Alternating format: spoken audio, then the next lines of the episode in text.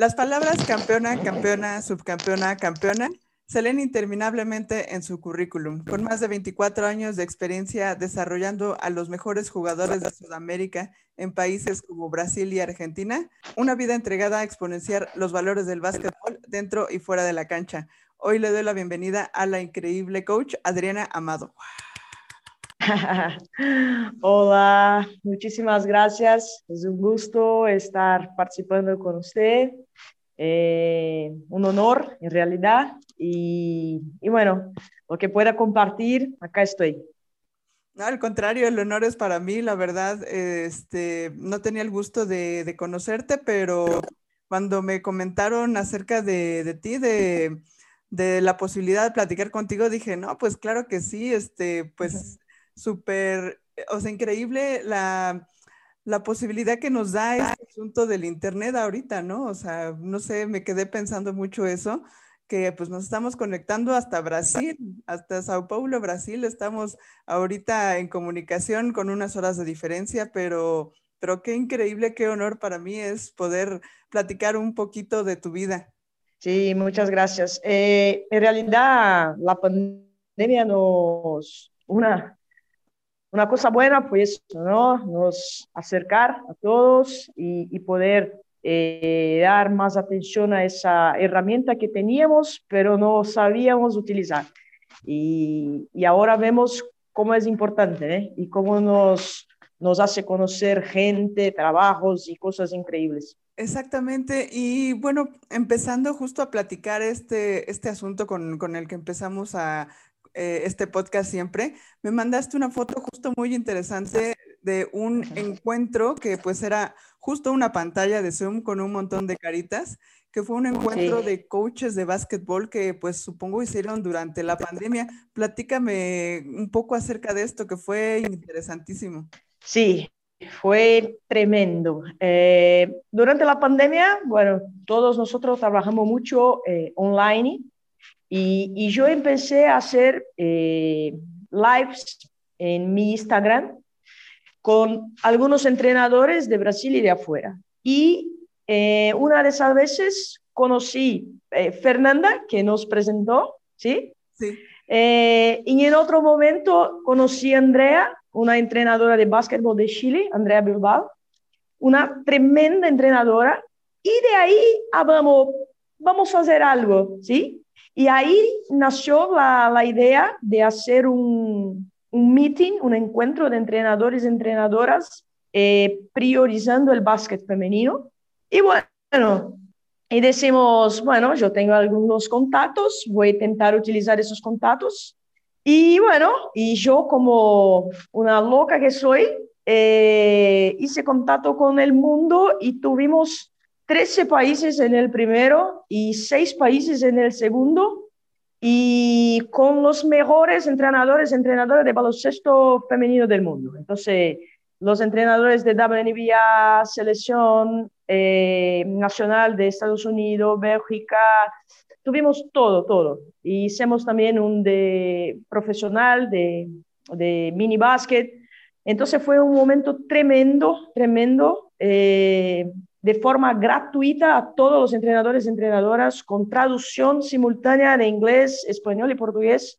Entonces fue un hecho realmente increíble, increíble. Wow, no, no, no sabía la magnitud de, o sea, vi más o menos ahí eh, algunas cosas, pero pues la verdad no, no tuve el gusto de, de estar ahí eh, pues promocionando, etcétera, porque pues eh, fue, pues, durante pandemia estábamos en otro momento, pero eh, no, pues ahorita que lo comentas así, este, traducción simultánea, cuántos coaches a nivel internacional, muchísimas felicidades por eso y pues no sé si estén pensando en continuar con este encuentro y obviamente virtual, volver a repetirlo. Sí, sí, estamos ya pensando en, en el tercer encuentro, eh, estamos formatando cómo, cómo va a ser y eligiendo los, los entrenadores y entrenadoras y y tenemos eso todo grabado. Andrea hizo con una, una parcería con la Universidad de, de, Chile. Entonces, ahora yo no tengo, pero yo puedo enviarle para, para quien quiera, quiera ver eh, las charlas y todo. Tenemos todo grabado.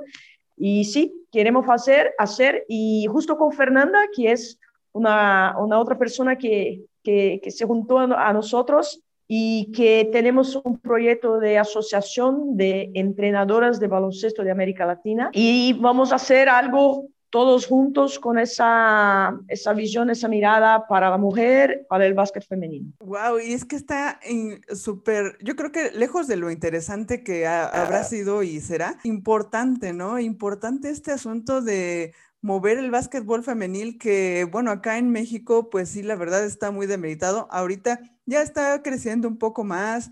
Eh, hay una nueva liga que pues también le está dando mucho fogueo a nuevas jugadoras, incluso nuevas entrenadoras que pues eh, aquí en México pues está como muy, como comento, muy demeritado. Supongo que es algo similar en toda América Latina y que ustedes estén haciendo este movimiento se me hace lejos de importante, algo necesario. Sí, sí, realmente. Eh, son cosas que, que todavía eh, hay una visión un poco errónea, no sé, bueno, si no me entiende alguna palabra me para, ¿no? Sí, sí, claro. Porque, pero eh, se confunde mucho eh, cuando hablamos de entrenadoras mujeres y cuando hablamos de básquet femenino. No es lo mismo, ¿sí? Porque hay entrenadoras mujeres que entrenan masculino, ¿sí? Y hombres que entrenan básquet femenino.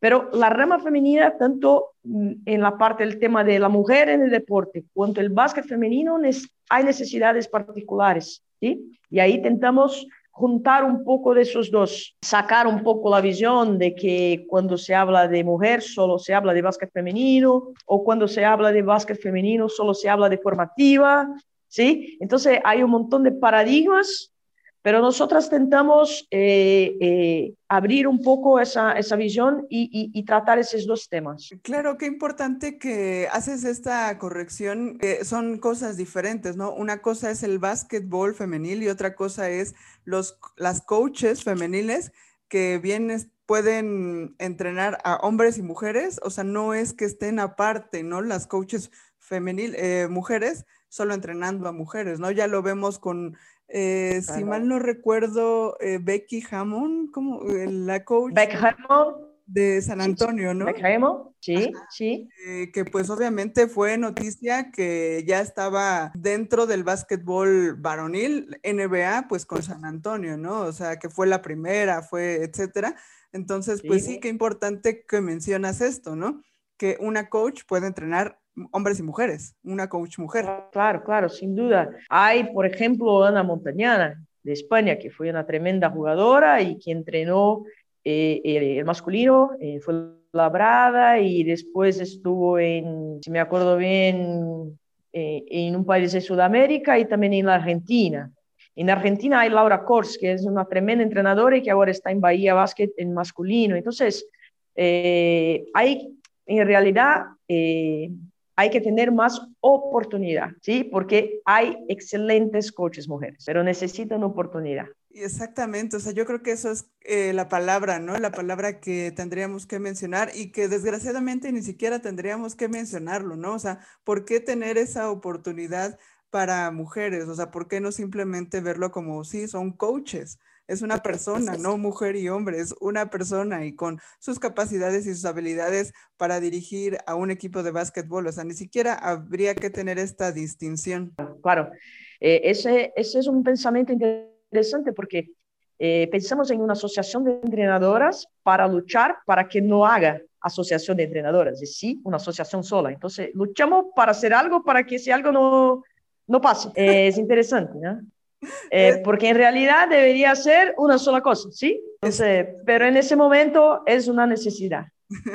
Es ilógico, pues sí, pero pues eh, muchas gracias por estar haciendo esto. Y, y, ahora sí, cuéntame acerca de una foto que obviamente, pues yo supongo que te trae muchísimos recuerdos increíbles. La primera, una de las primeras que me mandaste, que están un equipo con unos jerseys rojos está ahí este, pues las jugadoras. No sé si supongo que tú estás como jugadora o platícame de esa foto, descríbela para quien está escuchando este podcast. En esa foto, sí, yo estoy como jugadora. Yo soy la más chiquita, chiquita, por detrás de la taza allí. Pero es, fue ahí que me despertó la pasión por, eh, por el deporte, por el básquet. Yo toda mi infancia Yo me, encantaba el deporte, yo jugué fútbol, handball, eh, todo, básquetbol, pero en la escuela, donde también luchamos mucho por el deporte escolar, ¿sí? Para masificar el deporte. En esa escuela yo pude vivir el deporte de una manera tremenda y con una coach, una profesora, una maestra también apasionada por el básquet. Y de ahí nació eh, eh, mi pasión por querer ser, primero todos queremos ser jugadores, ¿no? Pero rápidamente me cambió para ser entrenadora. Yo me acuerdo de que esa entrenadora mm, estuvo embarazada y, y, y yo quería grabar los juegos, los partidos para mostrarle y pedir qué hacer. Entonces ya tenía un poco de ese, de ese feeling de, de entrenadora, ¿no? Entonces eso me, cambió, me hizo querer estudiar, hacer eh, una graduación en, educación física. Y bueno, eso significa mucho para mí porque fue de donde salí, los momentos que yo pude vivir como fanática, viendo Paula, Hortensia, grandes equipos de Brasil, el Mundial de Brasil. Entonces fue una época que el básquet se, se, se pegó en mí y, y bueno, y de ahí me quedé una, una loca por el básquet. No, pues es que cómo nos marca, ¿no? Como ahorita que comentabas que pues tu entrenadora fue como que la que te marcó para eh, no solo jugar básquetbol, sino como cambiarte este chip de, de ser entrenadora, ¿no? Ahora, eh, pues yo recuerdo cuando también tenía ocho años que gracias a un entrenador fue que conocí el básquet y pues de ahí nació mi pasión, ¿no? Entonces, ¿cómo es que una persona bien encaminada nos marca para, pues, para lo que nos, en donde nos podemos desarrollar a, futuro. Bueno, es, es eh, el propósito de, de básquet, formativo, mini básquet, escolar, es encantar, ¿sí? Es encantar. Eh, no sé, probablemente en ese equipo ninguna fue una jugadora de básquet, pero muchas consumen el básquet eh, viendo partidos, indo a gimnasios. Otras llevan el valor del deporte para su vida, para su familia, para su trabajo. Entonces, eso es lo, lo más lindo. Exactamente. Y, y ahorita que me comentas el básquetbol formativo, eh, estuve viendo ayer una de las charlas que tuviste durante la pandemia, una de las últimas que tuviste con un coach que, bueno, platicaban acerca de, este básquetbol formativo. Aquí en, corrígeme si estoy como eh, con la idea errónea, aquí en México el básquetbol formativo nos referimos a los chiquitos, o sea, a los niños. Eh, y entonces... bueno, yo te platico, yo soy fotógrafa y cubro una liga de sábados aquí en, los fines de semana y pues hay de categorías de todos los niveles. Y, yo la verdad veo a los coaches, a los entrenadores, pues gritándole a los niños que hagan las, eh, los movimientos dentro de la cancha y todo. Ya sabes que el arbitraje es un poco más relajado para, para el básquetbol formativo a los chiquitos. Pero ah, una cosa que estaba escuchando ayer en, en, esta entrevista que hiciste al coach, este, muy interesante, que decía, es que todos los niños aprenden diferente, y no puedes enseñarle este mismo movimiento a este niño porque quizá su manera de aprender todavía es este como en la escuela, ¿no? O sea, que son visuales, que son auditivos, que son eh, kinestésicos, o sea, es, es todo un mundo y pues desde chiquitos, ¿cómo es que abordas este básquetbol formativo eh, con, con, estos pequeñitos? Sí, cada uno tiene su particularidad, ¿no? Eh, cada, cada niño, cada niña aprende en un ritmo diferente y de una manera diferente. Y nosotros eh, a veces cometemos ese error. Yo cometí varias veces, pero eh, adulto y, y, también aprenden diferente. Entonces, hay que saber, bueno, si no estoy atingiendo ese niño de esa manera, ¿qué puedo hacer para que aprenda? ¿Qué puedo contribuir para que aprenda? Entonces, en esa pandemia también pudimos participar de grupos de estudios. Acá hay un grupo tremendo que se llama Wolves Basketball, eh, donde pudimos discutir un poco más eso de cómo enseñar la pedagogía de deporte, cómo llegar, cómo enseñar, cuál es la tendencia, ¿sí? No de una manera radical, hace eso y ahora no se usa más eso, no, pero cómo integrar y hacerlo entender y aprender, ¿no? Y yo estaba mucho tiempo con equipos mayores y ahora en un proyecto acá en Santo Andrés estoy con, con equipos de mini básquet formativo. Y en realidad es una, una locura, pero linda, ¿sí? Porque son crianças y, y, que tiene, aprenden diferente, hay crianças especiales con necesidades especiales y que hay que sumarlas, ¿sí? Y cada vez más pasa eso. Y, y bueno, es un desafío, pero un desafío lindo. Claro, y también eso qué importante que comentas, eh, un desafío especial, incluso creo que acá en, en la liga que cubro los sábados, he detectado dos chicos que tienen como que capacidades diferentes, o sea, juegan bien y hacen bien todos los movimientos, pero sí creo que tienen algún déficit eh, de atención o algún déficit de, capacidades especiales y la verdad desconozco pero cómo es que esta integración a todos estos chicos, tengan lo que tengan, pueden jugar básquetbol y eso es lo increíble y maravilloso de este deporte. Sí, sí. Y, y, y y bueno, el deporte y el básquet para mí eh, es la herramienta de transmitir valores y formar ciudadanos. ¿sí?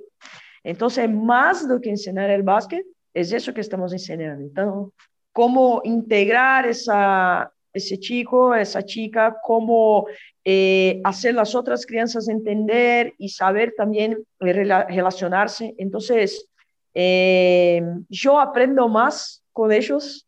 Yo creo que de mi parte yo aprendo más lo que puedo enseñar. Entonces, pero hay sí una tendencia a dar mucha atención al básquet formativo y mini básquet en toda Sudamérica, porque nos atentamos que para elevar el nivel hay que tener más gente practicando, hay que dar atención, hay que formar y, yo creo que eso fue una otra cosa buena que pudimos eh, eh, sacar y, dar atención. Y, justo eso que, importante que mencionas, ¿no? Eh, la crecer este, este movimiento de darle esa importancia al básquet formativo, ¿no? El básquet de los pequeñitos, porque si bien al cabo, bueno, acá en México, pues sí hay academias que empiezan desde chiquitos, pero soy sincera y pues obviamente en este podcast hablamos con la verdad.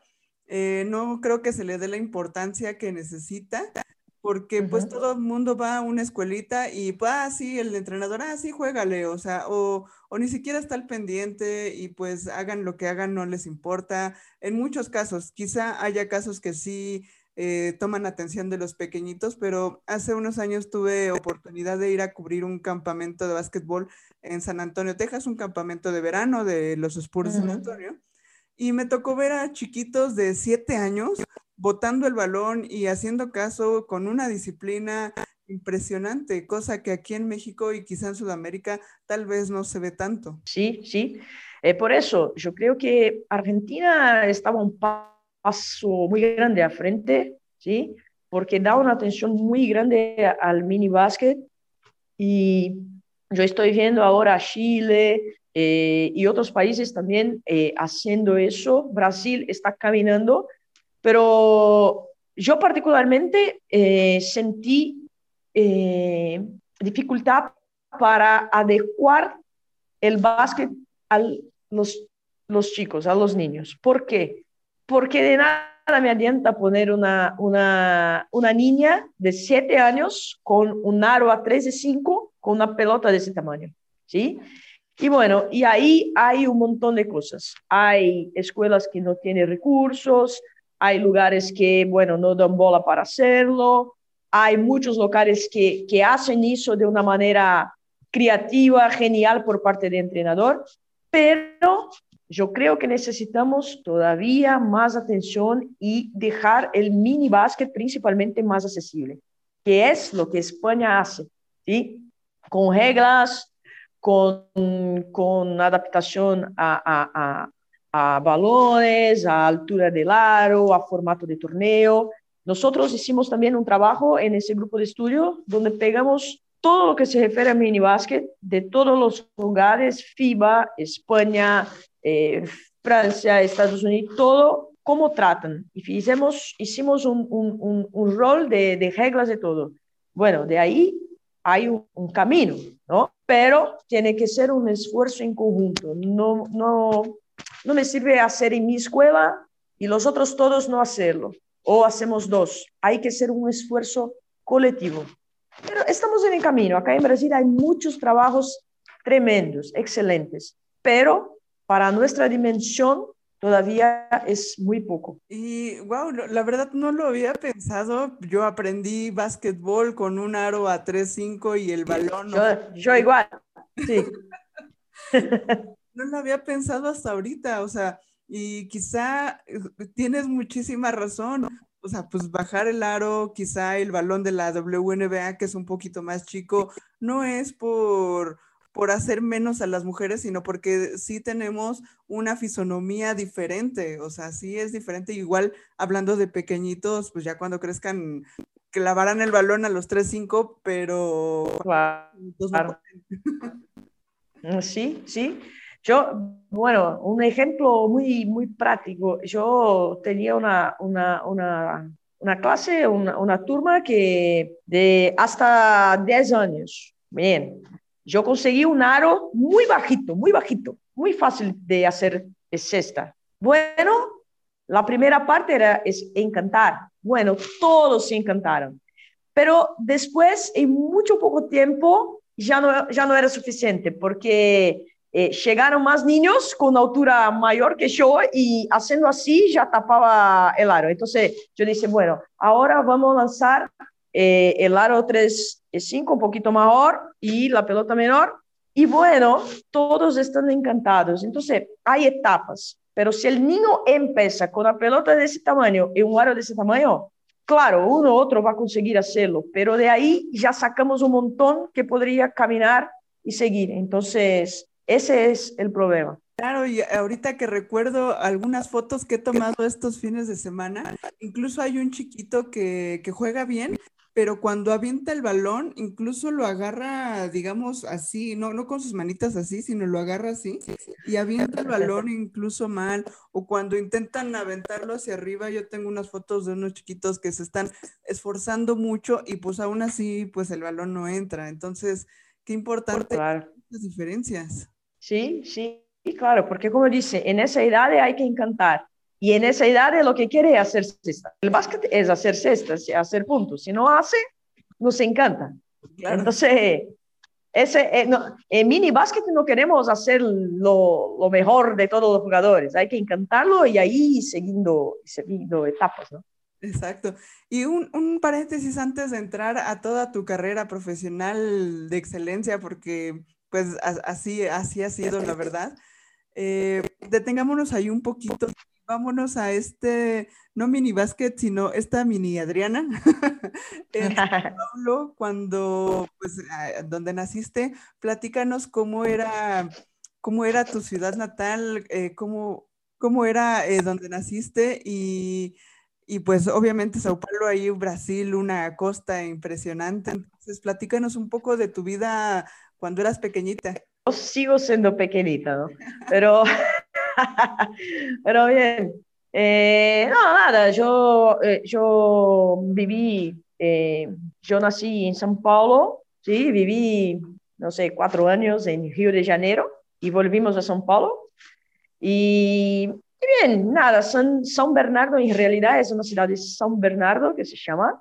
y ahí estudié y, y y practiqué deporte en un club muy cerca, entonces era todo muy cerca de mi casa, entonces yo vivía todas las tardes en la escuela o en el club jugando algo, el básquet, el voleibol, todo. Y bueno, fue así, eh, campeonatos, torneos, eh, viví todo, todo el tiempo con deporte. Yo tengo dos hermanas y también que también eh, amaban y aman el deporte. Y bueno, esa fase chiquita ahí. Después yo me encanté y quise ser entrenador, entonces fui a estudiar en una otra ciudad, en Campinas, en una universidad. Y en Campinas yo pude eh, en el primer año de, de, facultad yo pude entrar en un proyecto que se llamaba Proyecto de Extensión Universitaria, no sé si se traduce así, si da para entender, eh, donde se ofrece, la facultad ofrece la práctica deportiva a la comunidad. Entonces yo ya empecé a trabajar como entrenadora sobre, sobre la supervisión de, del profesor y en el segundo año yo fui coordinadora de ese proyecto también, eh, donde atendíamos eh, eh, chicos hasta 16, 17 años. Y de ahí me apareció una oportunidad, la mejor que pude tener, de un exjugador de básquet que estaba entrenando en un proyecto social y yo me presenté y dije, bueno, puedo trabajar con usted. Y ahí me quedé un año, me dio la oportunidad de trabajar. Y cuando cerró ese proyecto, porque él fue, eh, salió de del país, yo eh, llevé todos los eh, chicos a un club muy conocido en Campinas, donde pudieran jugar el primer torneo de, de su vida prácticamente. Y de allí salimos campeones, donde todas las categorías ganó una medalla de tercero, segundo, primero lugar. Y puedo decir que ese fue mi primer torneo, muy significativo, muy lindo y con chicos que prácticamente nunca jugaron y aprendieron con nosotros a jugar básquet. Y de ahí volví a Santo Andrés y ahí pude entrar en el básquet femenino. Ok, no, pues e, es que por eso digo, no, no sé si, o sea, esa magia de como que adaptarte a todo, ¿no? O sea, comentaste que pues tuviste esta oportunidad y la tomaste, Em, desde pequeñitos, de todas las categorías que, que, tuvieron este reconocimiento de quedar en tercero, segundo, primer lugar. Eh, pero no sé si, si este asunto de, a, lo que voy, eh, me refiero en tu currículum, dice campeonato, campeonato, campeonato, campeonato, campeonato, subcampeonato, campeonato.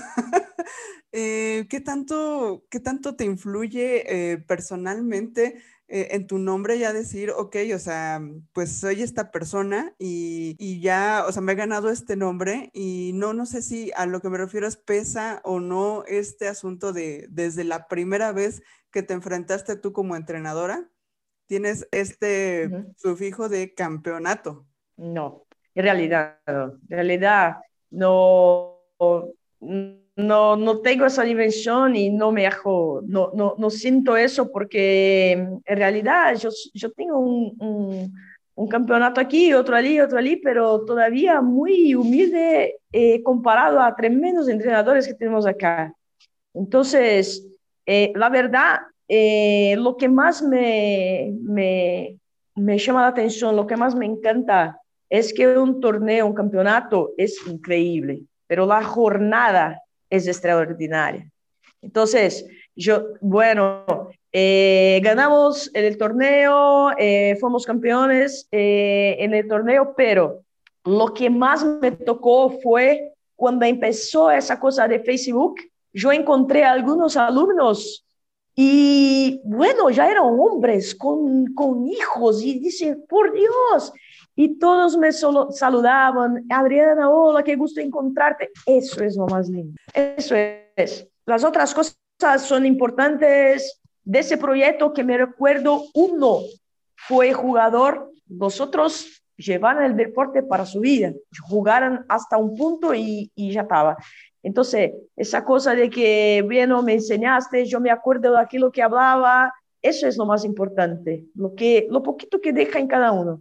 Eso es. Exactamente, y justo creo que eso era lo que, lo que quería como que aportar, ¿no? O sea, lejos de un título de campeón o un título de subcampeón o un título de tercer lugar o lo que sea, creo que lo importante eh, justo es lo que acabas de mencionar, todo el camino, toda la trayectoria, toda la temporada, incluso todo el entrenamiento, todos los entrenamientos que hay, que, que pues también tienes esta especialidad, ¿no? De training, ¿no? Entonces, claro. Justo, eso justo era lo que quería, a dónde quería que llegáramos. sí, sí, esa parte, esa parte es tremenda. Eh, acá los equipos femeninos también que entrené, algunas eh, son jugadoras increíbles, eh, profesional, de Argentina. Yo tengo jugadora que jugó conmigo en Argentina y hoy juega acá en Brasil en un equipo. Eh, y la mamá me dijo, yo dije, bueno, ¿cómo estás? Y la mamá me dije, Diana, qué, qué lindo, qué bárbaro, qué bueno que está ahí para... para... Entonces, eso es lo, lo más lindo, sí. sin duda. Ok, y entonces comentábamos acerca de, pues de que no importa tanto este nombre de campeonato, ¿no? Pero aún así, pues eh, ha sido algo que ha marcado tu vida. Y eh, platícame un poco eh, cómo ha sido, llegas a este equipo que, donde fuiste head coach, Asociación Atlética Porte Preta, eh, en el 2001, que era un equipo de básquetbol varonil, ¿no? Que fue, yo creo, tu primer eh, oportunidad para ser head coach de un equipo ya profesional. Sí, eh, en Ponte Preta no era un equipo profesional, era los chicos del proyecto social. Entonces, allá llevamos, conseguimos hacer cinco equipos desde mini básquet hasta U18, ¿sí? Y en esa oportunidad fue la primera oportunidad como entrenadora, como head coach.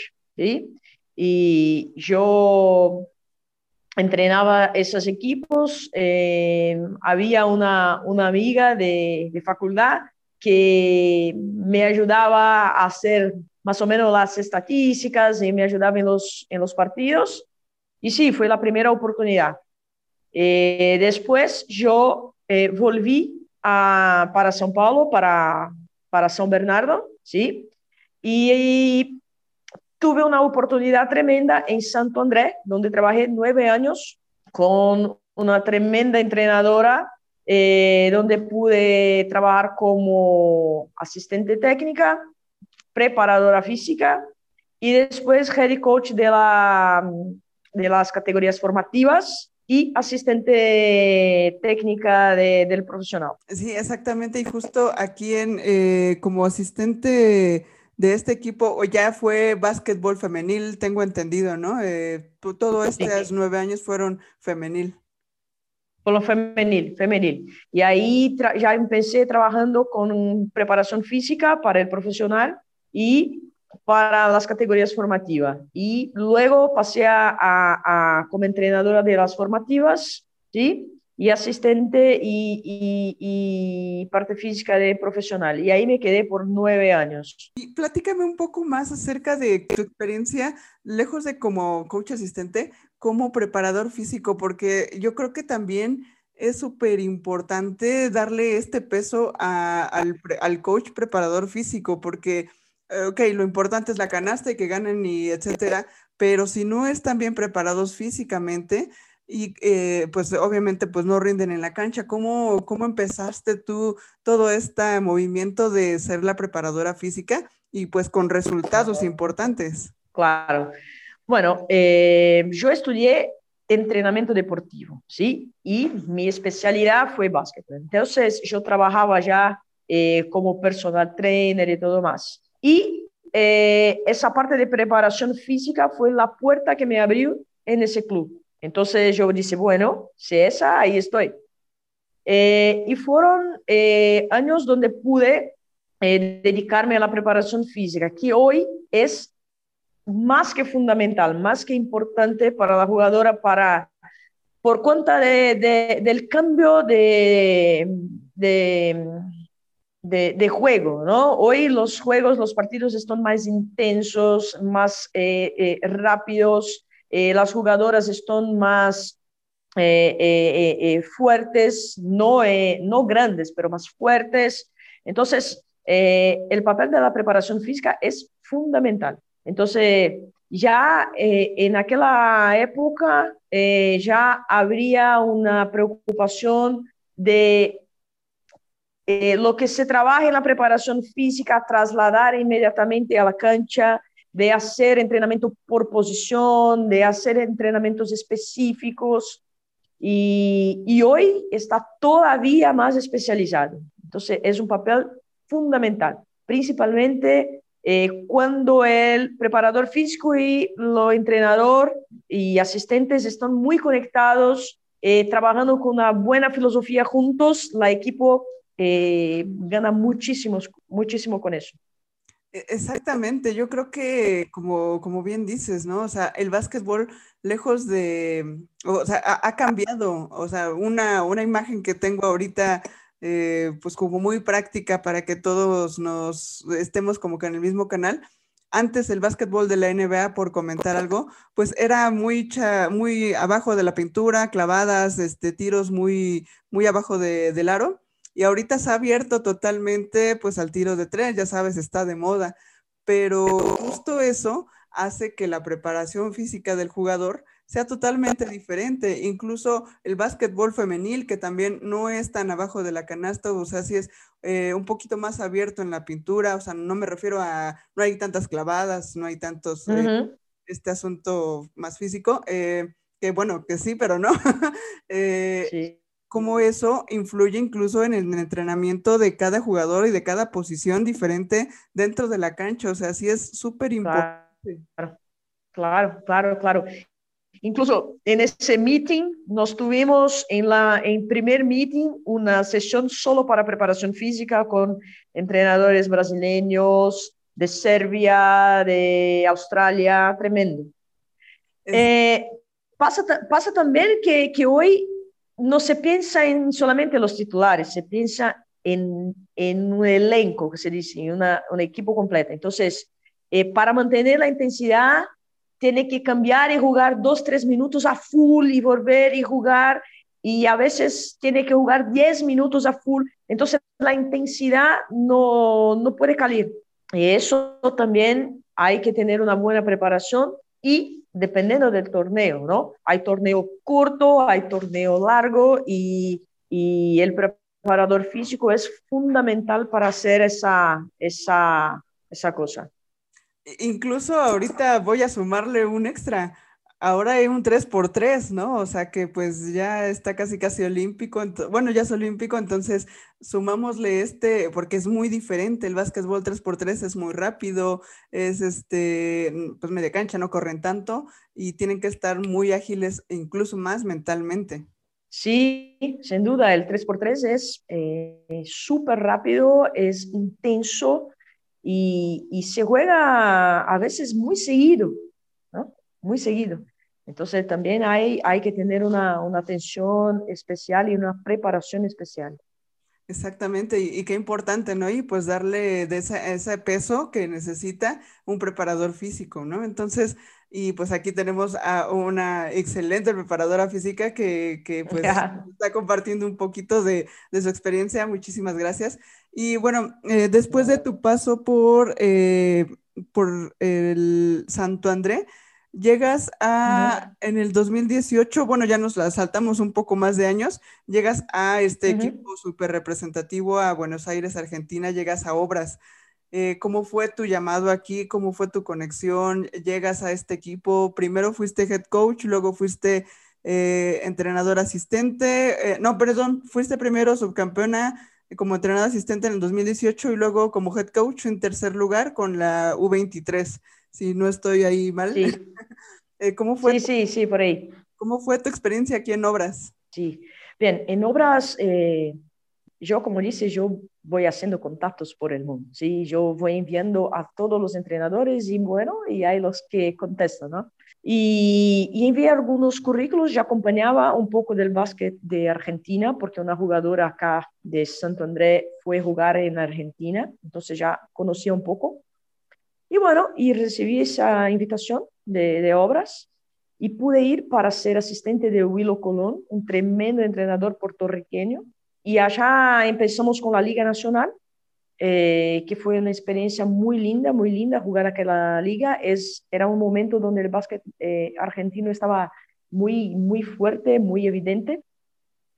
Y bueno, y ganamos eh, segundo lugar en, la, en ese torneo. Y de ahí yo dirigí la, eh, la equipo senior en la Liga Metropolitana, que salió campeona. También dirigí la UDC9, que también ganó su título. Y pude dirigir la Liga de Desarrollo, que, que ocurrió junto con la Liga Nacional. Y ese equipo de la Liga de Desarrollo fue una de, la, de las más lindas que yo dirigí eh, eran chicas tremendas. Y bien, y jugamos al Final Four y nos quedamos en el tercer lugar, pero hicimos un, como dice, una jornada realmente increíble, increíble. Y justo es una de las otras fotos que me mandaste, ¿no? O sea, con estas chicas de su equipo de, bueno, ya su jersey de obras. Sí, sí, sí. Fue un equipo eh, donde, donde muchas jugadoras jugaban eh, la liga, la metropolitana y desarrollo. Entonces, muchas jugadoras jugaban, jugaban en, en los tres equipos. ¿sí? Eh, sí, algunas veces era una locura, pero era, era así en Argentina. Se jugaba demasiado a veces. Pero bueno, mejor jugar mucho do que jugar poco, ¿no? Pero las chicas, las chicas eh, eh, se dedicaban mucho, eh, tenían una, una, química muy buena. La, la, preparadora física que, de la liga, que me ayudaba como preparadora física y, también como una asistente, era una persona increíble y, y bueno, y teníamos una, una buena onda. bueno, nada, fue, fue lindo. Y, justo esto, eh, obviamente comentas eh, todo este compañerismo que había, eh, obviamente tú estabas como head coach y tenías que tener otra persona que fuera asistente y preparadora física, que comentas que pues fue una buena, una conexión entre todas. Creo que eso es lo que hace también fuera y dentro de la cancha, lejos de, de nuevo la palabra campeón, eh, que sea una, buena, un buen trabajo, ¿no? O sea, una buena estancia, me, gusta ir a entrenar, me gusta ir a jugar. Eh, creo que es todo esto lo que une al básquetbol y pues nos hace disfrutarlo mucho más, lejos de quitémosle ese título de campeonato, ¿no? Sí, sí, sí. Bueno, hasta hoy yo tengo madres que me llaman y que hablamos y hay una, una chica tremenda que estudia en Estados Unidos hoy, que juega en college y que yo hablo siempre con su mamá. Eh, hay jugadoras que hablo, bueno, eh, una vez por mes estamos hablando cómo está, eh, qué está jugando. Y eso, eso es, es lo más lindo, ¿no? porque lo mismo, aprenden conmigo y yo aprendo con ellas. Entonces, eso, cuando, cuando hay eso, eh, hay una, una conexión y, y, es tremenda. Exactamente. Y, y, bueno, regresas a, en el 2020 regresas a, eh, al tercer lugar en, en, Santo André, regresas, ¿no? En la Liga APAVA. Eh, perdón que lo esté leyendo, pero es que es para mí el de Brasil es un poco desconocido, entonces los nombres y todo. no, no pasa nada la Liga Pava un, en el 2020 un, eh, un, subcampeonato en la Liga F, FPB. Eh, platícanos esto ya, o sea, regresaste tú a Brasil después de este paso en obras. Sí, sí, después yo volví a Brasil y, y, es el mismo club que me quedé nueve años. En realidad, es Santo André es un club y que se cambia un poco la parcería, eh, porque hoy yo, yo yo vivo en Santo André, ¿sí?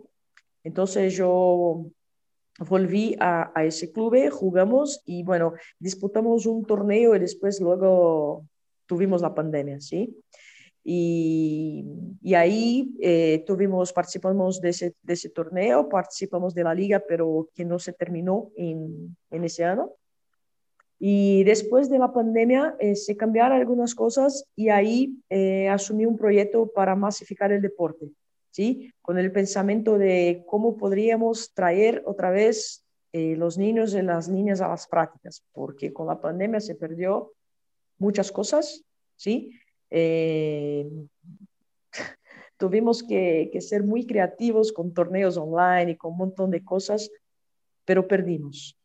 Eh, más eh, lo, lo, lo, bueno de todo eso es que eh, los niños quieren salir de casa. Entonces, hoy tenemos un montón de chicos y chicas practicando y, y ese es el propósito. Nuevamente, masificar el deporte y dar una atención desde abajo para seguir desarrollando jugadoras de cantera y, y, y personas, ¿no?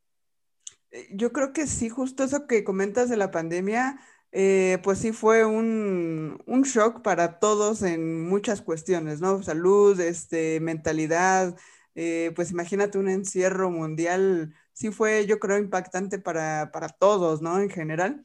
y eh, pues hubo gente que sí se activó dentro de sus casas, hubo gente que no hizo nada, hubo chiquillos que nada más estuvieron con el PlayStation ahí, bueno, en, los juegos de video.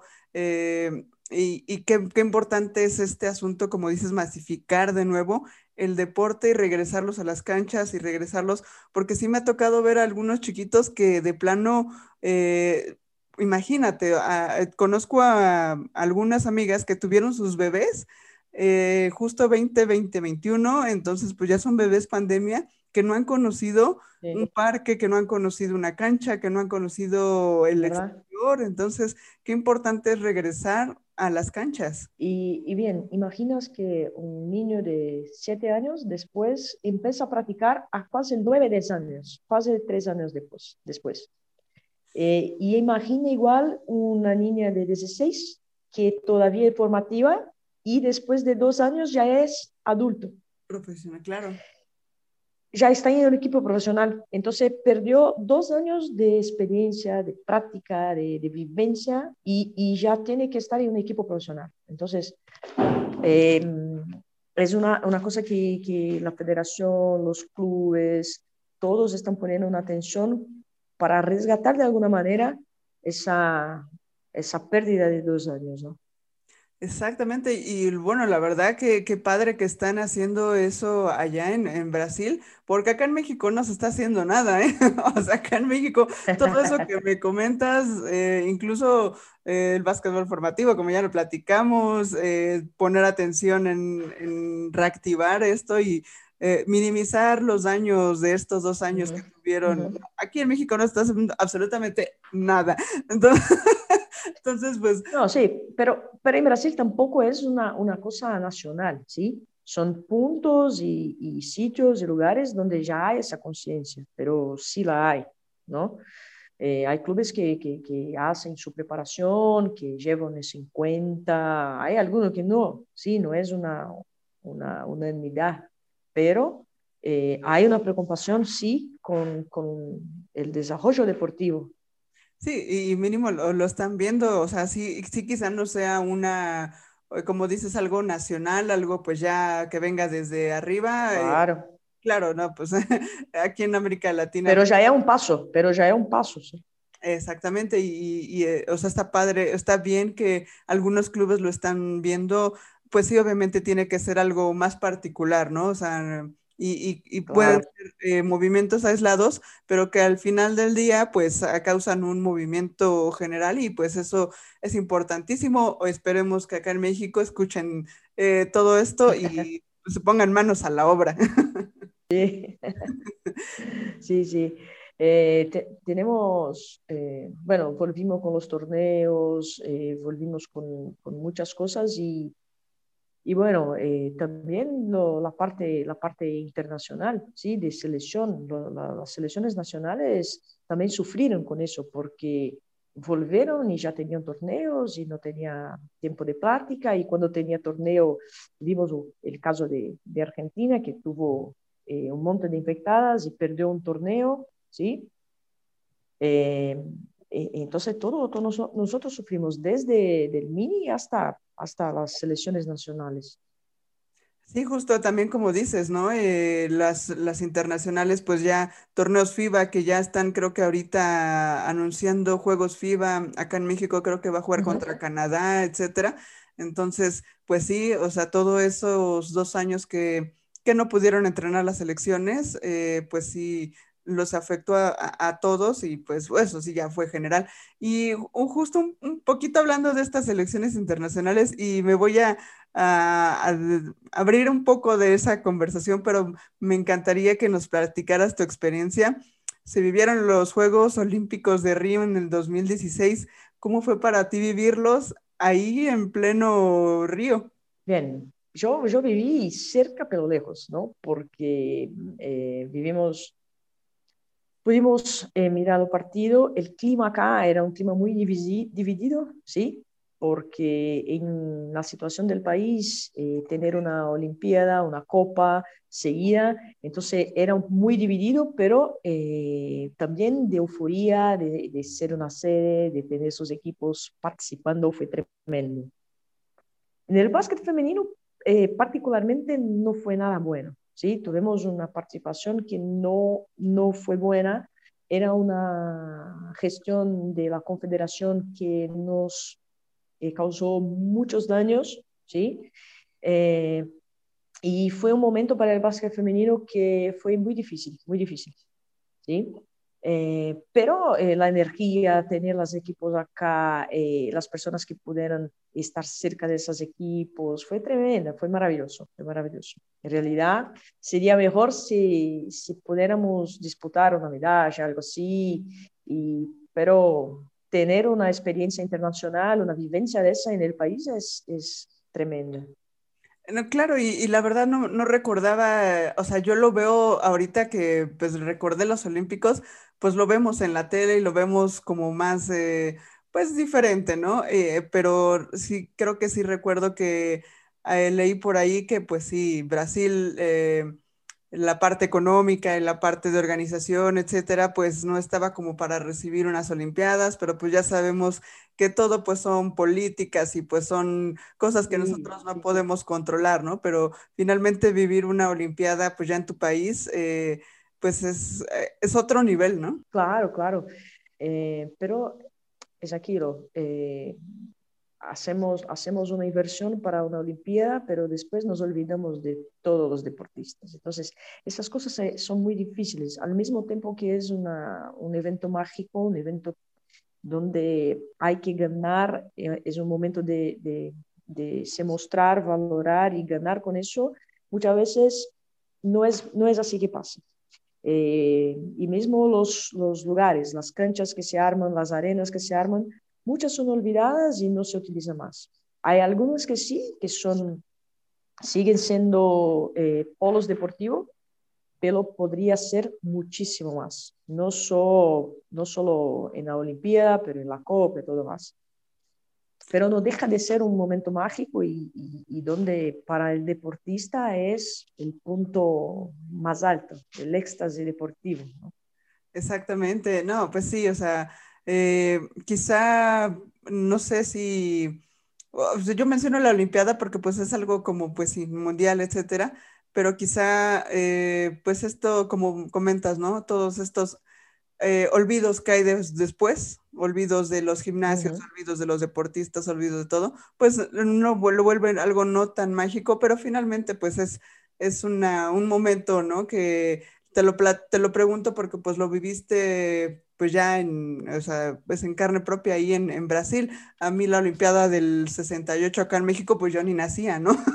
Entonces, no, mis me, me, platican, cómo vivieron aquí la Olimpiada y todo, pues es algo, algo muy bonito, ¿no? Y eh, una, una cosa que me encantaría que, que me platicaras ya finalmente para eh, eh, cerrar, ir cerrando esta increíble plática ¿qué foto te hace falta imprimir en tus recuerdos? Y a lo que me refiero es, ¿qué meta estás por conseguir? Sea eh, dentro o fuera de la cancha, o sea, tú, tú Adriana, ¿qué meta quisieras eh, alcanzar ahorita? Y principalmente, ¿qué consejo te darías tú misma para conseguirlo? Uh, difícil esa. no, yo creo que bueno, personalmente seguir, seguir eh, eh, inspirando y, encantando eh, a quien puedo ofrecer el básquet, ¿sí? aportando algo en su vida, aportando algo para que de valor, para que lleve. Y bueno, profesionalmente aquí lo, todos queremos estar eh, en un equipo, estar dirigiendo, estar en una selección nacional, estar en una, no sé, WNBA, en una Euroliga, bueno, entonces que, que yo pueda estar, tener siempre oportunidades y, y, pueda eh, eh, hacer lo mejor en cada una de ellas. Entonces, que no me falte oportunidades, eso que quiero porque en el deporte estamos aquí, estamos ahí, estamos ahí, estamos en todo, ¿sí? Y, bueno, que no me falte oportunidad de, de, realizar mi trabajo y que yo haga de la mejor manera donde esté. ¿Y qué consejo te darías tú misma para pues seguir teniendo estas oportunidades? Bueno, seguir aprendiendo, seguir compartiendo, ¿sí? y, y, hacer siempre lo mejor que puedo. Eso, eso es simple. Aprender, compartir y, y hacer lo mejor. Y sabes qué, ahorita que dices, eh, bueno, o sea, mi meta es seguir teniendo oportunidades, siento que lejos de, obviamente, pues tu currículum te respalda, pero siento que con, con esa pasión y con esa dedicación que has tenido y con esa disciplina que has tenido durante toda tu vida, porque desde el 2001, que bueno, tú te graduaste en el 99, en el 2001, o sea, que toda tu vida, 20, más de 24 años dedicada a este increíble deporte ese seguir teniendo oportunidades ya está ahí. O sea, tú vas a tener oportunidades. bueno, ni siempre, ni siempre está ahí. Porque, bueno, hay, hay, hay, hay un montón de cosas, pero eh, yo creo que lo importante es eh, aprender. Entonces, yo procuro capacitarme siempre, eh, estar atenta a lo que pasa y, y, y, bueno, en un mundo donde tiene que compartir con todos, ¿no? no hay que, tener el conocimiento para sí. Entonces, yo creo que por ahí, pero no es así simple, no es de simple, hay que lograr mucho. No, y, obviamente eh, también sabes que creo que eh, abrirse oportunidades uno mismo, ¿no? Como con este, como con lo que empezamos de, platicando de, de, este encuentro que tuvieron las coaches, ir abriendo ese camino uno mismo. Claro, claro, siempre, siempre abrir caminos, eh, relacionarse bien y, tener un, un, rol de siempre eh, buscando eh, conocer personas distintas, diferentes, siempre personas mejores que ti, que te inspiren también. Entonces, eso es importante. Exactamente. Y este, pues muchísimas gracias por aceptar esta invitación a este podcast. La verdad, me fascinó conocer un poquito de tu vida y de tu increíble trayectoria. ¿Algo más que quisieras comentar? No, sí, y no olvidar los amigos, ¿no? Yo voy a dar un abrazo gigante a Fernanda Gutiérrez de México, que es una persona increíble. Y bueno, por eso que es importante, ¿sí? Conocer personas, hacer amigos, y porque ahí puede eh, eh, llegar a más lugares, ¿no? Entonces, agradecer a ella, agradecer a ti por la oportunidad. En realidad, eh, increíble su trabajo. Yo pude ver eh, las charlas que tuviste y la oportunidad de, de, valorar y mostrar a las personas su trabajo, su experiencia, su vida. Y eso que necesitamos, mostrar eh, las cosas buenas a, más, a más personas, ¿no? Porque eh, hay mucha, mucha gente buena, mucha experiencia linda, entonces te felicito por el trabajo y te agradezco mucho por, la oportunidad. No, al contrario, gracias a ti. Es un honor eh, tener pláticas tan padres, tan importantes y tan enriquecedoras, porque eh, todo lo que platicamos aquí, lejos de un juego de básquetbol, lejos de, de muchas cosas, todo lo, la enseñanza y todo lo que compartiste aquí, pues es lo que se valora y eh, ojalá lo escuchen muchísimas, muchísimas personas, un poquito de toda tu gran experiencia y de toda tu mentalidad. Y pues la verdad, muchísimas gracias a ti, un honor eh, tenerte a ti aquí en, el, en este podcast. Un saludo a Fer, obviamente, sí, un saludo a Fer, a Fernanda Gutiérrez, que pues fue el conecte para esta plática y para muchas más que, que vamos a tener. Eh, como te comento, yo soy fotógrafa acá en Ciudad de México, pero cualquier cosa que se te ofrezca, pues cuenta conmigo. Yo mm, a donde sea voy a tomar fotos. Muchísimas gracias. Puede contar conmigo también para lo que necesite y, bueno, acá me tenés una, como una amiga igual. Perfecto, muchísimas gracias por todo. Ella es la increíble coach Adriana Amado. Yo soy Danaí García y nos vemos en el próximo clic. Bye bye. gracias, gracias. Si te gustó este episodio, compártelo en tus redes sociales. Recuerda que puedes escucharlo en Spotify o en Apple Podcast o puedes ver la versión en video en YouTube. No olvides dejar tus comentarios y tus likes y calificarlo con cinco estrellas. Esto ayudará a que más gente lo vea y conozca estas increíbles historias de gente súper apasionada del básquet, tanto como yo. Y recuerda que todos tenemos algo extraordinario que contar. Gracias por escuchar este podcast llamado En tus sneakers, la historia detrás de la foto.